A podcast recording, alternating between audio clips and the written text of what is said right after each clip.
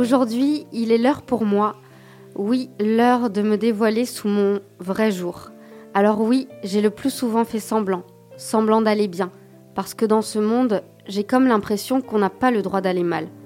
Aujourd'hui, je vous dis tout, tout sur moi. Je vous montre qui je suis vraiment. Une idéaliste qui rêve d'un monde qu'on ne connaît pas. Un autre genre de monde, un monde meilleur, un monde qui s'éveille.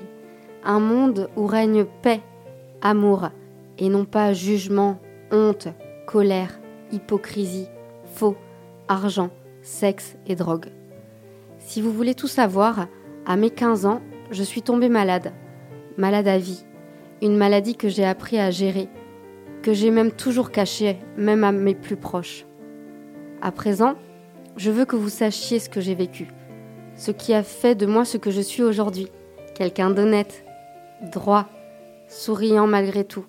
Plus de dix ans que je subis cette maladie et que je cache même aux plus proches. Oui, car je n'ai pas le droit de faiblir. On m'a toujours vue forte et on n'aime pas me voir faiblir. Cette maladie m'a valu des hospitalisations, à répétition, dans un milieu que je qualifie de carcéral. J'ai passé je ne saurais dire combien de nuits en cellule, sous vidéosurveillance. Je me suis sentie bien seule, enfermée, je ne saurais dire combien de temps. J'étais alors en colère et à la fois triste. J'ai tourné en rond dans cette pièce, ou en carré, je dirais pour être plus exact. J'ai chanté ma peine.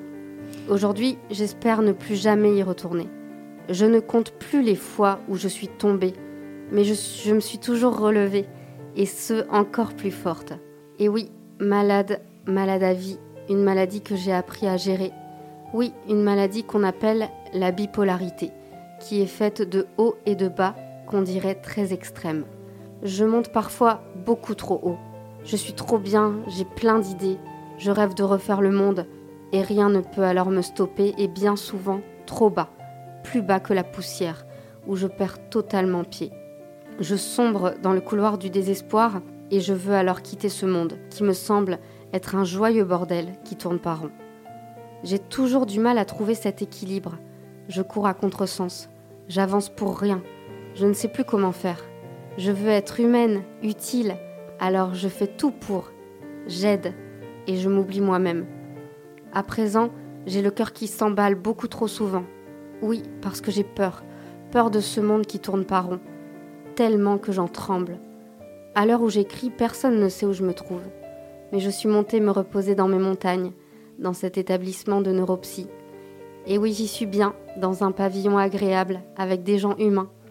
Enfin voilà, comme Abel Bent et Diams, je rêve d'être acceptée comme je suis, et je vise la lune. Alors j'avance sur ce chemin vertigineux, et je sais pertinemment qu'il va être fait encore et encore de haut et de bas, mais je suis debout et je continue de marcher en espérant que la saison des pluies s'arrête enfin pour laisser place à un beau rayon de soleil. On a tous cette case manquante qu'on comble par quelque chose.